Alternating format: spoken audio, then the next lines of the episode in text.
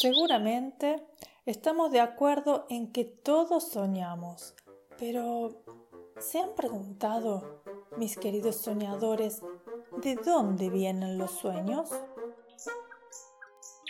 Te doy la bienvenida a Cuentos para Tejer Sueños, un espacio de fantasía que nace cuando sale la luna y la noche nos invita a ir a dormir. Me llamo Luciana Guadalupe Torre y junto a los soñalitas te acompañaré contándote una historia hasta el momento mágico en que comiences a tejer tu propio sueño. Los soñalitas son unos seres plumíferos de alas y copetes suaves y coloridos que tienen la maravillosa tarea de cultivar, mimar y entregar los sueños del mundo entero. Así volando despacito y en punta de plumas, llegan cada noche con sus alas cargadas de historias de ensueño para repartir. Entonces, luego del cuento de esta noche, los soñalitas te regalarán un sueño nuevo y todavía un poquito tibio, listo para ser soñado. Te invito a descubrir todos los misterios sobre este maravilloso mundo en lucianatorre.com, donde también puedes sugerirme lecturas y compartir tus sueños con otros soñadores de todo el mundo. Me encantaría recibir tu historia. Suscríbete a la newsletter de lucianatorre.com para acceder libremente a todos los cuentos escritos de cada día.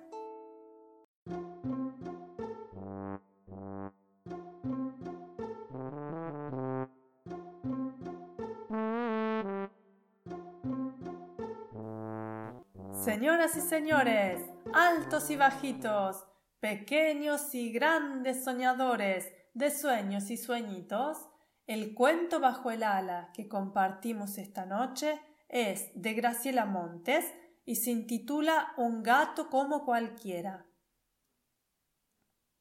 Había una vez un gato de ojos verdes, pelo gris y cola larga, de modo que era un gato parecido a muchos otros gatos, pero eso sí, era un gato de bolsillo, del bolsillo de Aníbal Gobi, guardia de tren del ferrocarril Mitre. Mientras Aníbal Gobi picaba los boletos con su máquina picadora, el gato apenas se espiaba desde el borde del bolsillo de su chaqueta marrón. El gato de bolsillo no se acordaba de nada que no fuese el bolsillo de Aníbal Gobi. Tal vez había nacido en el galpón de la esquina, o en la casa de al lado, o en el jardín de atrás, pero lo cierto es que hacía mucho, muchísimo tiempo que vivía en el bolsillo. Al gato de bolsillo el bolsillo le parecía mucho más lindo que el resto de los lugares del mundo grande. El bolsillo era tibio, blando, suave, oscuro, tenía pelusas que hacían cosquillas y era muy fácil acurrucarse en el fondo. El mundo grande, en cambio, era frío y caliente, duro y líquido, áspero y liso, negro y brillante, tenía zapatos, ramas, relojes, caras, ruedas y gatos peligrosos. Era muy difícil acurrucarse en el mundo grande.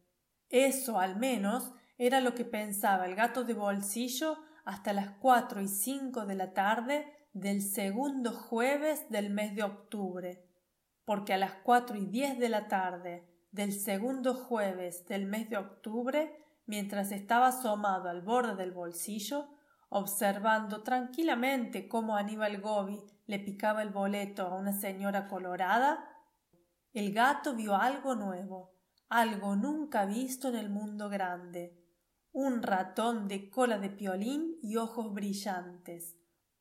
Un ratón cualquiera que miraba pasar el tren desde atrás de un poste de la estación Belgrano. El gato de bolsillo vio al ratón cualquiera y enseguida notó que ya era hora de salir del bolsillo de Aníbal Gobi. En el bolsillo de Aníbal Gobi jamás había habido ratones de ojos brillantes y cola de piolín. El gato de bolsillo saltó y apoyó sus patas acolchadas en el piso del tren. volvió a saltar y cayó en el piso de la estación.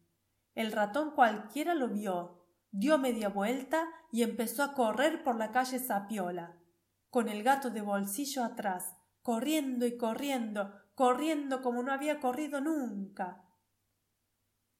Como el ratón cualquiera estaba mucho más acostumbrado al mundo grande que el gato de bolsillo, ganó la carrera y encontró un agujerito donde meterse antes de que el gato de bolsillo pudiese sujetarle la cola con la pata. Entonces el gato de bolsillo supo que estaba solo en el mundo grande, sin pelusas y lleno de gatos peligrosos. El gato de bolsillo les tenía muchísimo miedo a los gatos peligrosos. Aníbal Gobi siempre le hablaba de ellos mientras le rascaba las orejas.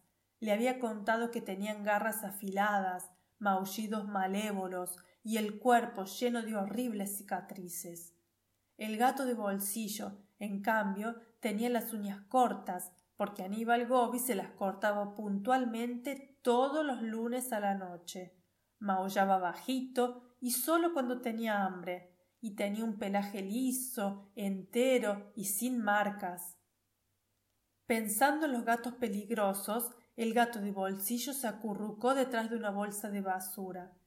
Mientras oía el ruido de los autos y seguía con los ojos los zapatos que iban y venían por la calle, gemía en voz baja, extrañaba muchísimo el bolsillo. Los zapatos se fueron yendo poco a poco, y poco a poco también se vino la verdadera noche. Y fue entonces que aparecieron uno a uno, uno tras otro, los gatos peligrosos. Los gatos peligrosos eran silenciosos como todos los gatos. A veces eran rapidísimos y otras veces muy lentos, como todos los gatos. Y, como todos los gatos, tenían bigotes largos, ojos verdes y amarillos y cola larga. Pero eran peligrosos. El gato de bolsillo enseguida notó que eran peligrosos, porque arqueaban el lomo, porque maullaban hacia el cielo mostrando las gargantas, porque abrían la pata y mostraban las uñas, larguísimas y afiladas. Cinco gatos peligrosos se acercaron al gato de bolsillo y los cinco arquearon el lomo, maullaron hacia el cielo y mostraron las uñas. El gato de bolsillo los miró con sus ojos verdes y vio que también ellos tenían verdes los ojos. Entonces pasaron cosas importantes. El gato de bolsillo arqueó el lomo, después maulló hacia el cielo y los gatos peligrosos le vieron la garganta.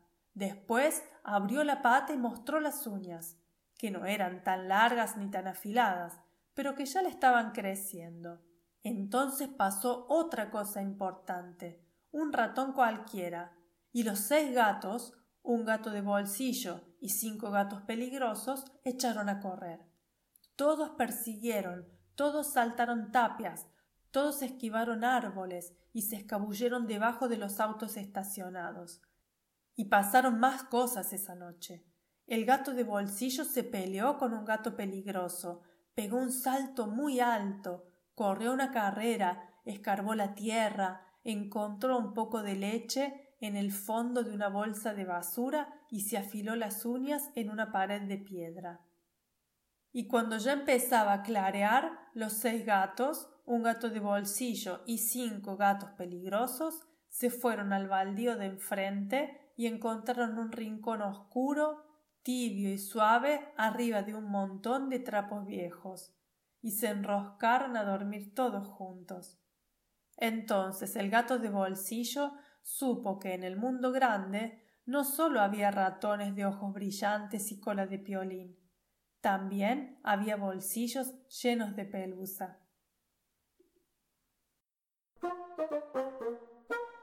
Los soñalitas y yo te saludamos con un gran batir de alas y nos vemos en los sueños.